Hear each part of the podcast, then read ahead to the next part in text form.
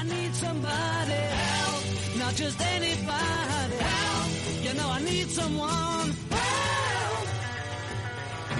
When I was younger, so much younger than today, I never needed anybody's help in any way.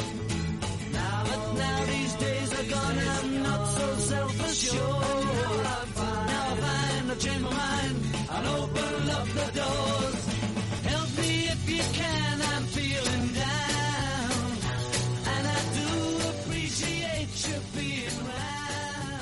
Tres minutos pasan de las doce y media ya del mediodía y seguimos en directo en el estudio de LGN Radio con el programa Puesto de Socorro presentado por Pedro Sevilla. Buenos días.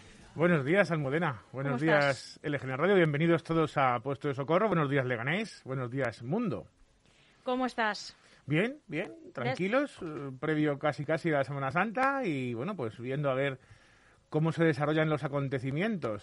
Por ahora, tranquilidad, pero expectativas. Preparémonos para lo peor, pero esperemos lo mejor. Bueno, eh, estás teniendo unas semanas intensas eh, de trabajo. Eh, ¿Cómo ves el panorama, Pedro? Por ahora, bien. Está- Hay tranquilidad, ¿no? Por ahora Están las tenemos, urgencias tranquilas. tenemos cierta tranquilidad, cierta situación valle, ¿no? Meseta, cierta...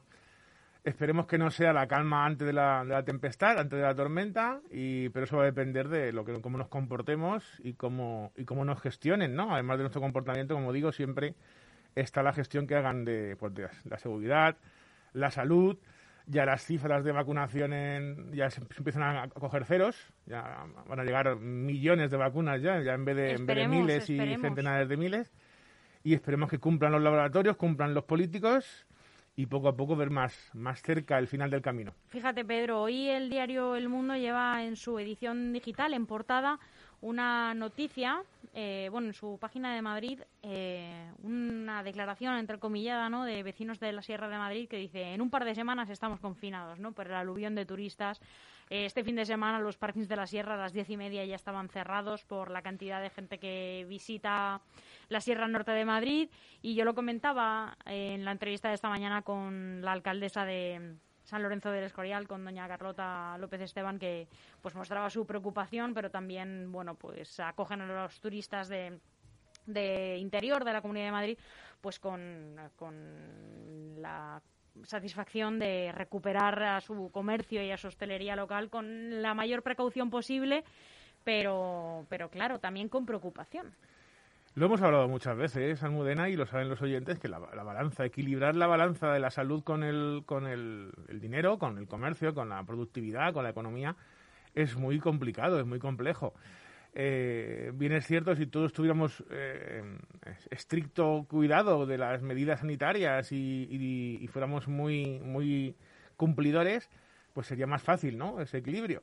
Pero bueno, todos sabemos que cuando te ves forzado, Madrid es una comunidad autónoma uniprovincial, somos los que somos, somos muchos en Madrid Capital y la corona metropolitana, y cuando tenemos que irnos, pues no te vas a quedar en tu casa el fin de semana o la Semana Santa con los niños. Tienes que buscar planes.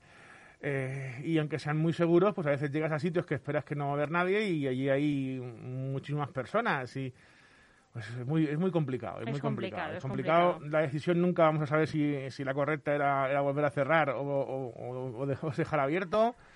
En nuestra mano está cumplir nosotros las medidas y, y lo que hemos dicho hasta ahora y reiteramos y redundamos y repetimos hasta la saciedad, mascarilla, mascarilla, mascarilla, hasta cuando vas a la sierra, porque tienes que tener en cuenta que en la ruta del sendero de, con tus bastones y tus botas de tus botas de montaña ya no es la ruta en que vas tú solo, sino que vas a encontrar una cantidad ingente de personas que han hecho lo mismo que tú, que se han ido a un centro comercial a comprarse sus primeras botas quizás y sus primeros bastones, y como a mí me ha pasado, has encontrado tanta gente en una ruta en, en la Sierra de Madrid como puedes encontrar en una calle de, un- de una zona comercial de cualquier pueblo de... de- Que también es aire libre. La Gran Claro, Vía claro. también está al aire libre, o la calle Preciados o la calle El Carmen. Pero bueno, pues igual, estamos en la sierra, vamos a un centro comercial, vamos a mascarilla, mascarilla, mascarilla, más distancia, más distancia, más distancia, respetemos eso, sentémonos eh, lejos unos de otros para comer ese bocadillo tan gratificante que te comes de tortilla española de tu suegra, que está tan rica en el campo.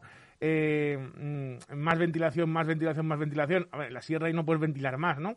Pero en tu casa sí, en locales cerrados, en hostelería, eh, se puede ventilar más, se puede ventilar de forma forzada, se puede ventilar de forma natural, se pueden utilizar filtros SEPA, se puede utilizar, hay, eh, utilizar los detectores o medidores de, eh, para ver la concentración que hay de, de, gases para ver si hay que ventilar esa, esa habitación más o menos. Y bueno, pues nada, manos, manos, manos, que parece una tontería, pero bueno, aunque no se transmite tanto, ya lo sabemos por, por contacto, ni por, ni, o por gotas y por aerosoles, también hay que seguir cuidando la asepsia de manos. Nos hemos quitado el VRS, nos hemos quitado la gripe y nos hemos quitado un montón de bichos este invierno porque hemos sido más mucho más severos con el, lavado y la asepsia de manos, con agua con jabón o con, o con geles o desinfectantes. Y en cuanto sea posible, y estamos en ello, y nos lo permitan, pues más vacunas, más vacunas, más vacunas. Y iremos para adelante. No hay, no, hay, otra, no hay otra forma de salir. Esperemos que sí. Así que bueno. Pues hoy además Almudena vamos a, les traigo a los oyentes, te traigo a ti eh, lo que podría ser la, tecnología aplicada a la salud, a las urgencias y, y, emergencias. Un par de cosas que no sé si nos dará tiempo, si no luego ya avanzaremos con otros en otros programas. Eh, por ahora tengo un par de temas, aunque muchos más, la videollamada, la inteligencia artificial, los, drones, que creo que es interesante que los, los oyentes eh, conozcan, porque además son cosas que también nos van a ayudar y nos han ya ayudado a pasar esta, esta epidemia, esta pandemia, y nos ayudarán seguro en el futuro a que sea, a que estemos más preparados, esta palabra que apareció o que todos descubrimos después del terremoto de Lorca casi, la, la resiliencia, que estemos más preparados y seamos más, flexibles para adaptarnos a situaciones complejas, como puede ser un, desastre, puede ser una, una epidemia como la que estamos viviendo de SARS-CoV-2 o la COVID-19. Y bueno, pues mm, en, ello estamos. Eh, lo primero que podemos, lo que quiero comentar y quiero hablar es de la inteligencia artificial. en, americano o en inglés AI, en, en, español la IA, que no tiene nada que ver con la incidencia acumulada. en el mundo de la salud tenemos bastante, una, un muy mal, un muy mal, una, muy mala costumbre, eh, a veces forzada por la cantidad de datos que manejamos, que es utilizar mucho los acrónimos, los abreviaturas, las abreviaturas y las, y las siglas. Bien es cierto que hay una, un organismo, una sociedad, eh, sociedad científica, que, homologa o, o, certifica ¿no? o intenta homogenizar ese tipo de, de, de siglas ¿no? que utilizamos sobre todo los sanitarios a la hora de referirnos a, temas de salud, a temas de enfermedades, patologías. Y un caso como este, por ejemplo, que la, IA sea eh, utilizada como hasta ahora eh, lo utilizamos para la inteligencia artificial y también sea una sigla, un acrónimo, unas letras que usamos para la incidencia acumulada de, la enfermedad COVID-19. Un ejemplo más que hay que tener mucho cuidado cuando se escribe y mucho cuidado cuando se lee y puedes leer una cosa que, que no es. Por ejemplo, nos pasa mucho a los sanitarios con la, con la ira IRA, que puede ser insuficiencia respiratoria aguda o puede ser insuficiencia eh, renal aguda. Entonces, pues no tiene nada que ver no poder respirar con que no te filtre bien el riñón, como pueden comprender los, los, los, oyentes. Así que mucho cuidado cuando leemos, cuando somos legos en el mundo sanitario y leemos un informe. Eh, y hay que preguntar al médico, a la enfermera, al auxiliar, oiga, oiga, esto que pone aquí, estas siglas, ¿qué son? ¿Qué es lo que tengo? ¿Qué, tengo, que, tengo que tomar? ¿Qué, ¿Esto qué significa? Porque si no, nos vamos a casa y luego a veces no nos hemos enterado bien de, las cosas. Pues bueno, como decía, esa IA en, en español, AI en inglés, es una nueva tecnología que ha levantado muchísimas suspicacias y mucho recelo entre, entre la parte humanística de, la ciencia. Además es una es un estudio multidisciplinar que afecta a, muchas ciencias, muchas áreas, la sanitaria, la, la, computacional, la informática. Y ha levantado muchos recelos porque prácticamente el concepto es de máquinas que piensan. Y esto, pues, al ser humano, con nuestros errores y nuestros, nuestras taras en, en, el, en el discernir que hemos demostrado año tras año, siglo tras siglo, milenio tras milenio, pues nos preocupa.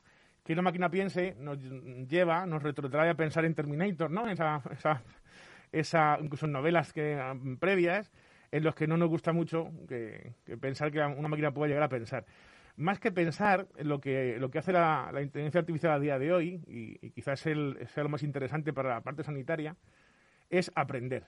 La máquina, más que pensar, razonar, poder hacer un razonamiento filosófico, perdón, poder eh, llegar a, entender las cosas, lo que hace es aprender de los datos que le damos. Y aprende a una velocidad mucho, mucho mayor que la que puede un humano, y sobre todo eh, abarcando o llegando a analizar muchos más datos que podemos nosotros en las ciencias médicas, en las ciencias sanitarias, en enfermería, en medicina, en ciencias de la salud, los estudios de, clínicos, por ejemplo, de las vacunas, o de un medicamento o de un tratamiento, una técnica para unos pacientes con una patología determinada, se basan en eh, yo tengo un paciente con tal enfermedad o con tal signo, con tal síntoma, con tal edad, tales antecedentes, mm, de tal eh, raza, de tal eh, contexto socioeconómico, etcétera, etcétera, etcétera, y le aplico a este problema de salud esta solución, esta técnica, esta prueba, este medicamento. Si solo hago en uno, en dos, en diez, según la población, lo que nos llamamos N, ¿no? De población diana del estudio, vemos cómo vale ese medicamento para ese signo o síntoma en esa población, ¿no? Si lo hacemos en 10, pues, hombre, es un dato relevante, pero bueno, es decir, si a, población de 10 pacientes que tienen fiebre y ganan al hospital les doy paracetamol y les baja la fiebre, ya tengo un estudio científico, muy evidente, ¿no?, que el paracetamol vale para, para bajar la fiebre y controlar la fiebre. Claro, si eso lo llevamos a, a 100 pacientes, pues mucho mejor, ¿no? Porque ahí ya solamente tenemos alguno que no le baja la fiebre, a otro que a lo mejor le da, le da mm, intolerancia gástrica al paracetamol, incluso si llegamos a 1000 podemos encontrar hasta algún alérgico al paracetamol, ¿no? Ahí se va viendo el estudio, ¿no?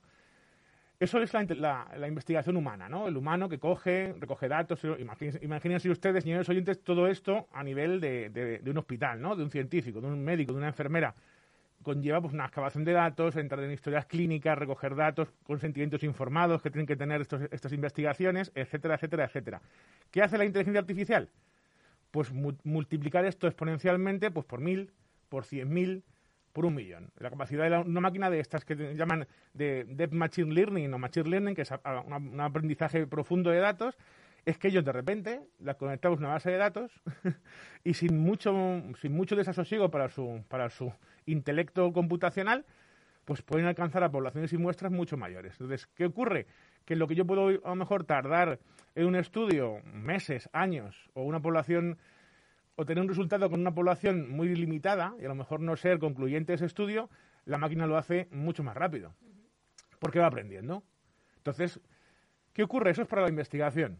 Cuando para la aplicación en un tema de salud, que ya hay, eh, para que lo sepan los, los oyentes, ya hay inteligencia artificial trabajando a día de hoy en salud con muy buenos resultados. Tenemos, por ejemplo, el, la iniciativa Babylon del NHS, el National Hospital System en, inglés.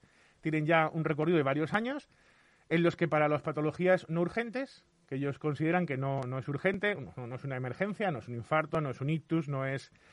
Eh, han puesto en marcha una página web con una aplicación móvil que se llama Babylon eh, y bueno, pues es una inteligencia artificial tiene evidentemente un soporte humano, eh, con la enfermería que hace también triaje y supervisa, pero simplemente lo que han hecho es un, chatbot. Un chatbot es un, intercambio de mensajería instantánea por texto o por voz eh, entre humano, es la interfase, ¿no? La interfaz entre el humano y la, y la máquina. Se le al Babylon se le han establecido una serie de preguntas sobre qué le pasa al paciente, eh, qué signos tiene, qué síntomas, qué qué le ocurre, habitualmente y por norma general son preguntas cerradas. No, nunca se dice al paciente, oiga, cuénteme usted, ¿qué le ocurre?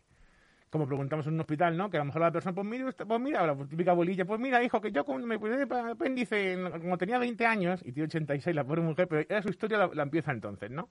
Las preguntas abiertas la informática no sabe. Es decir, si tú le cuentas a un ordenador, aunque sea inteligencia artificial con un chatbot, todo eso, tu historia médica completa del tirón, son datos que a nivel de campo explotable de base de datos no valen para nada, porque es mucha información, pero no se puede extractar datos de ahí, ¿no? Entonces son preguntas cerradas y tú vas respondiendo. Eh, ¿Tiene usted eh, dolor? Sí, no. ¿Cuánto dolor? Tanto de dolor. Hay escalas de, dolor para que puedas cuantificarlo. Eh, ¿Le cuesta respirar? Sí, no. ¿Les cuece hacer pis? Sí, no. Va dirigiendo las, las respuestas y acaba teniendo un diagnóstico, una derivación a un médico de cabecera, a un especialista, para que atiendan ese problema de salud. ¿Qué ocurre? Que además de hacerlo así, este inteligencia artificial, este, este chatbot, este Babylon, que también tenemos ahora, os contaré, que también lo tenemos en España y, con inteligencia española y funcionando, va aprendiendo. Entonces, cuando atiende a una persona con fiebre, aprende que se da paracetamol. Al segundo, al tercero, claro, su capacidad es, infinita. Infinita, entiéndanme ustedes, infinita, mucho mayor que la nuestra, ¿no? Cuando lleva 100, 1000, 2000 patologías o síntomas y signos patognomónicos de una patología, que es, un patognomónico es un grupo de signos y síntomas que corresponden a una patología en concreto, ¿no? Cuando eso ocurre, él ya ha aprendido un montón. Y entonces ya va a haber momentos en que, mm, en cuanto tenga dos o tres respuestas respondidas, y dos o tres signos identificados, ya va a saber por dónde sale ese paciente. Y cuando lo compare, que es capaz con su edad, sus antecedentes, el sexo, dónde vive, etcétera, la respuesta va a ser mucho más rápida porque ya va a ir sobre, sobre un conocimiento de datos, de base de datos, que a un profesional le cuesta años adquirir trabajando haciendo esas preguntas. Y ellos lo hacen, la máquina lo hace mucho más rápido. En España también tenemos algo, un proyecto muy parecido, por no decir igual, que también tiene las mismas capacidades, que está además es catalán, es Medictor, eh, no está a día de hoy funcionando en ningún sistema de salud como, como tal, sino que es una aplicación privada que, te puede derivar a, a, un médico privado en según qué caso, pero seguramente en el futuro, pues estas, estas capacidades que, que tanto en la investigación como hemos visto, como en la toma de decisiones clínicas, eh, nos lleven a que, a que las máquinas nos ayuden. El, el, problema de todo esto será que los sanitarios humanos seamos capaces de manejar a los gestores políticos, que con esto van a ahorrar mucho dinero, evidentemente, pues un ahorro, además de un potencial de investigación y, de salud importante, es un ahorro porque la persona, el, ordenador no, tiene convenio, no tiene sindicatos, no tiene nadie que le pida un día por mudanza, ni que quiera ir a votar cuando te ponen las elecciones en mayo. Así que, claro, pues el ordenador funciona cuando tiene energía. Cuando corta la energía deja de funcionar y es mucho más fácil de manejar este tipo de cosas como digo, cuando tengamos, eh, cuando nos aseguremos que supervisamos este tipo de, tecnologías y que son manejables, como digo, no vamos a tener nunca el problema este, por, lo menos a, día de hoy, con lo que pueden aprender estas redes neuronales, ¿no? No deja de ser una, máquina, un procesador, un dispositivo físico, un hardware, un ordenador, que se le aplica un, un software, que es un programa informático, que está evidentemente programado, mm, clicado, ¿no? Está con líneas de código hecho por humanos, donde hemos intentado eh, poner nuestro, lo, que, lo poco que conocemos del sistema, del sistema de, pensamiento neuronal de nuestro sistema nervioso y del, ser humano. Y lo que lo mejor sabemos es cómo aprender de lo que va, de, aprender de la experiencia. Es decir, es el llevar el, el, hombre siempre tropieza y la mujer con la misma piedra a que un, ordenador intente evitarlo. Y bueno, pues es, quizás sea la parte más interesante de, de todo esto. Como digo, en el futuro será bastante bastante definitorio, bastante será un punto de inflexión la entrada y la irrupción, como ya está en parte en el sistema sanitario, de estas herramientas de, inteligencia artificial. En investigación tiene muchísimo potencial y yo creo que es el futuro siempre acompañado por el ser humano y con la ética, la moral, la humanización, porque no podemos restringir o dejar la salud de, de, nosotros mismos en las manos de una, máquina que responde un chatbot y te dice que tienes una infección de orina o tienes un cáncer, sin conocerlo todo. Así que bueno, pues una, una cosa más. ¿Tú esto cómo lo ves, Almudena, esto de la, inteligencia artificial en la salud? Pues a mí, que no soy una persona súper tecnológica, me parece que es como, como, la película de Steven Spielberg, de la que yo soy pues muy fan. No justamente de esta película, que no es de mis favoritas, pero sí el director. Y me parece una cosa como muy lejana, pero que en realidad creo que no es tan lejana. Está, está ya. Eh, sí, pero yo creo que las personas preparadas para hacer uso de estas tecnologías son todavía muy, muy, muy poquitas. Sí, quizás la, Pero no sé si es una percepción mía que no, no, muy alejada de este lo, mundo. Lo ¿eh? dicen los expertos. La siguiente revolución eh, laboral o industrial de, que tenemos que hacer tecnológica es definir los, los especialistas que tienen que formarse en la universidad y los institutos de formación profesional para manejar esto, ¿no? Para poder eh, programar esas máquinas, para poder, pues, desde, desde el desde el proyecto Sabana, que es otro proyecto que, extracta datos de bases de datos de campos de bases de datos abiertos. Es decir, lo Sabana es un proyecto de un neurólogo y un equipo de médicos y enfermeras y, informáticos eh, eh, español, que lo que ha visto es que como se escribimos muchísimo en la historia clínica de un paciente y puede llegar a tener miles y miles de hojas y documentos, y además escritos en texto libre, que es un problema porque los sanitarios escribimos y escribimos, ¿no? Además, nos, repetimos un montón, ¿no? Porque en cada informe de hospital y especialista tenemos lo mismo, ¿no? Varón, mujer de tantos años, que tiene tantos antecedentes, que le pasa esto, aquello, le hacemos esto, esto y aquello. Y todos, aunque está, está también por parte, ¿no? La, radiografía, la, analítica, eh, acabamos escribiendo de texto. Y el problema es que la, escritura de texto libre, eso... Eh, se hace muy complejo la explotación de ese dato a nivel, a nivel manual humano o a nivel eh, informático, porque busca todo los, en, ese campo todo lo que ha escrito la persona, además cada uno lo ponemos de una forma diferente, entonces encontrar ahí un patrón de, de síntomas, de signos, o que se repita, es decir, lo que busca inteligencia artificial es un patrón de repetición en que en tal paciente, con tales eh, datos y con tal edad y tal, acaba teniendo, mm, y más, él, él- él lo sabe, acaba estando en el hospital tres días. Si le pones el antibiótico el primer día de, síntomas, está, está dos. Luego ya barata la factura sanitaria. Tiene mucho potencial. Pedro, ¿crees que si los eh, estudiantes de ahora eh, se forman en este tipo de tecnologías, quizá más que eh, en técnicas más rudimentarias, vamos a decir, o más tradicionales, eh, corremos eh, el peligro de que si esas nuevas tecnologías fallan, nos vamos a encontrar con gente que no tiene ni idea de usar las que sabemos que no van a fallar? Claro, Porque a mí me viene a la cabeza un ejemplo mucho más eh, a mi alcance, ¿no? Eh, muy- y muy alejado de, de este sector, ¿no? Pero es el que a mí me viene a la cabeza porque es el que yo mm, eh, sé manejar, ¿no? A mí me gusta mucho la fotografía, ¿no? Y entonces a mí me gusta mucho viajar siempre con una cámara de carrete, ¿no? Y entonces, pues a veces quiero que me hagan una foto con esa cámara de carrete y nunca me la hacen bien, pero nunca me la hacen bien de que, perdona, ¿me puedes hacer una foto? Y es que no saben eh, las personas ni siquiera mirar por el, por el visor. Y es una cámara de carrete sencilla, no es una cámara extraña, ni siquiera saben utilizarla, que tú les dices, pero si solo tienes que mirar y apretar el botón, ver que yo salgo, no tienes que tener ningún arte. Yo ya sé que probablemente no le estoy pidiendo una foto a una persona profesional, ¿no? Simplemente tienes que mirar y tirar la foto y que yo salga, ¿no? Ya está. Y no saben, es, eh, no saben. Sí, sí, no. la lo No tú- sé si entiendes el punto al No, que no, quiero llegar. Por supuesto que lo entiendo porque, porque nos ocurre a los sanitarios. Es decir, estamos en un punto, todavía la sanidad está bastante eh, en, en el pre, pre siglo XXI en cuanto a informática hablamos y en cuanto a registro, etcétera. Pero ya tenemos introducida esto de la clínica electrónica, la, incluso para médicos, enfermeras, auxiliares, para la administración y para la, la- función administrativa, ¿no? Bases de datos, eh, tarjeta sanitaria, etcétera.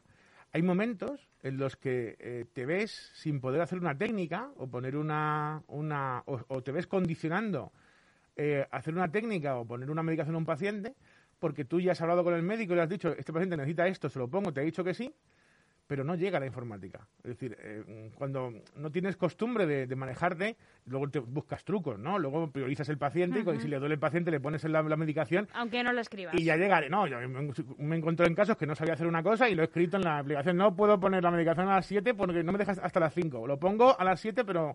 Y después ya, tranquilamente, con el paciente sin dolor, Ujú. y, y un, un compañero llamó informática y yo me, que no me dejaba esto. Pero sí que es verdad que con la, eso que te pasa aquí a ti con la, la fotografía y con el uso de cámaras convencionales, ¿no? Que ya casi nadie debe recordar cómo se revela un carrete, ¿no? Y, o los productos, eso también puede ocurrir en, en salud, como puede ocurrir en seguridad. Y en salud estamos, estamos entrando en una situación en la que sí que podemos ir por esos derroteros, ¿no? De que si, y, y se habla mucho, ¿no? Es decir, ya el, el, el médico, ¿no? O el sanitario o el enfermero, si no tiene una placa, si no tiene un análisis completo, si no tiene una prueba de imagen, si no tiene una ecografía, ha perdido ese, o hemos perdido un poco ese ojo clínico, esa, ese oído, esa, de, de médicos y enfermeros mucho más veteranos, que empezaron y que no tenían esos recursos y que, y que diagnosticaban, o al menos hacer una idea de lo que pasaba al paciente sin pruebas, ¿no? Que Y también decían, por eh, gente como yo a lo claro. mejor no se avanzaría nunca, mm, ¿entiendes? Pero que eh, a, a lo mejor hay personas que se centran mucho en la tecnología, ¿no? Y aprender las últimas tecnolo- tecnologías y eso te ocupa mucho tiempo que se lo está quitando a aprender la base. Sí, sí. ¿no? Y entonces lo- eh, luego se quedan al descubierto eh, con las técnicas que a su parecer se están quedando obsoletas, pero que son las originales, vamos a llamarlas, ¿no? sí, los sanitarios a O las veces que nunca fallan. nos sorprendemos a veces perdiendo o invirtiendo tiempo en la parte digital de la atención del, del paciente, historia clínica, eh, informática, etcétera, y nos sorprendemos cómo ese tiempo nos quita tiempo de sobre el paciente. Los médicos de atención primaria lo dicen mucho, ¿no? Es que paso más tiempo burocrático delante del ordenador haciendo gestiones en, en- la agenda que mirando al paciente a veces. Además, es verdad que hay, hay médicos o enfermeras de, de primaria que no levantan la mirada cuando el paciente entra en, el, en, el, en, el, en su consulta, Sí. no porque sean así y no quieran ver al paciente, sino porque están tan concentrados en rescatar la historia, ver las pruebas que le han hecho, si tiene que prescribirle, si tiene que renovarle prescripción, porque tiene Y a cinco lo mejor incluso si la tuviera Claro. impresa como antiguamente, ¿no? O en un fichero, que tampoco hay que llegar a eso, ¿no? Claro, porque tiene cinco minutos y no quiere tal, y, y a veces ese profesional que no, nunca había sido así, que nunca se había despistado de ver a su paciente, se está un poco despistando. A mí me ha pasado, es decir, yo, sabes que me, me he incorporado hace poco, me he reincorporado a, a la atención hospitalaria de urgencia recientemente, tenía la dinámica de trabajo del Suma, de, de la tablet, de la historia clínica electrónica, que era completamente diferente, y yo he ido días, he ido turnos, que he pasado más tiempo, que he llevado retraso en, los, en, en mis tareas informáticas, porque lo hacía manualmente, lo que es, lo que es analógicamente, dejaba todo hecho, y luego me senté y me decía, venga, ahora todo lo que he hecho, ahí como lo meto aquí en el ordenador. claro, si eso tú no eres capaz de detectarlo y, lo, y lo priorizas mal y quieres o no quieres hacer las cosas sin que est- estén puestos en el ordenador, pues si hay algún tipo de problema con el, con el médico, con tu compañero, con el relevo, con el, o con la eh, con la ju- judicial, ¿no? De una reclamación, una denuncia y no apunte esto, pues claro, hay gente que dice, no, yo hasta que no apunte en el ordenador no lo hago. Y si el paciente le duele, que le duela. Pero es que yo me- no, me puedo jugar el cuello ni mi trabajo por esto. Pues hay algunos... También es verdad que hay trabajos en los que es un Claro. poco más eh, esencial primero atender eh, No, lo no, claro. esencial antes que lo digital. No, y conocimiento. Yo, por ejemplo, ya a día de hoy, y llevo, me he reincorporado hace poquito, ya no, no llegan a dos meses, yo ya voy incluso a veces delante del ordenador. Sabiendo cómo, cómo son los, los circuitos y las dinámicas de trabajo a, a nivel informático, yo ya veo que al paciente le falta algo, llamo por teléfono al, al, al médico y le digo, vete haciendo esto que nos falta. Y mientras él lo hace en el ordenador, yo es, es el tiempo que, que utilizo para cargar la medicación y, se da la- el hecho de que ya a día de hoy he conseguido que cuando estoy haciendo la técnica o poniendo el, administrando o haciendo el cuidado, ya lo puedo registrar. Porque ya me ha apañado, pero me ha, me ha llevado, la- mi curva de aprendizaje ha sido este aspecto un poco, un poco tórpida, pero al final lo he conseguido. Es decir, yo ya mismo tengo, lo que se dice, mi, hija diría, mis hijas dirían, soy un nivel pro, ¿no? Pero me ha costado casi dos meses porque es verdad que nadie me ha formado en ello. También es cosa importante. A los sanitarios nos están soltando tablets, ordenadores, impresoras. Sin hacer Eh, un curso de formación. Claro, o- y nos dan cursos, pues mírate este, este YouTube, mm, mírate este tutorial, hazte un cursito de tantas horas, pero bueno, que la tecnología tiene que ir acompañada de formación y de capacidades y competencias digitales de los profesionales. Mucho cuidado. Queda pendiente el tema de los drones. No, y mucho más, pero Y mucho solo más. traía esos dos, pero como siempre me enrollo y al final solo una cosa de las dos que traigo. ¿Qué Bueno, no pasa nada. Como Bueno. eh, nos quedan muchos programas por delante, Sí. lo dejamos en tareas pendientes, Pedro. Vale, pues nada, queridos oyentes, hasta el, bueno, el, lunes que viene, Almudena, que... El lunes que viene Sí, es día ¿no? El 5, día hay ¿no? programa No- normalmente. No, tenemos fiestas como No, los, no, aquí como en los radio no tenemos Bueno, fiestas. Bueno, el jueves y el viernes sí, pero bueno, Bueno. hacemos haremos Nada. una programación especial eh, recopilando los mejores programas que se han sí, emitido pues, en pues- esta casa LGN Radio. Pues entonces hasta el lunes que viene, Almudena, hasta el lunes que viene, oyentes de Puesto de Socorro. Buenos días. que tengas una feliz semana, Pedro. Hasta Feliz pronto. semana, hasta luego.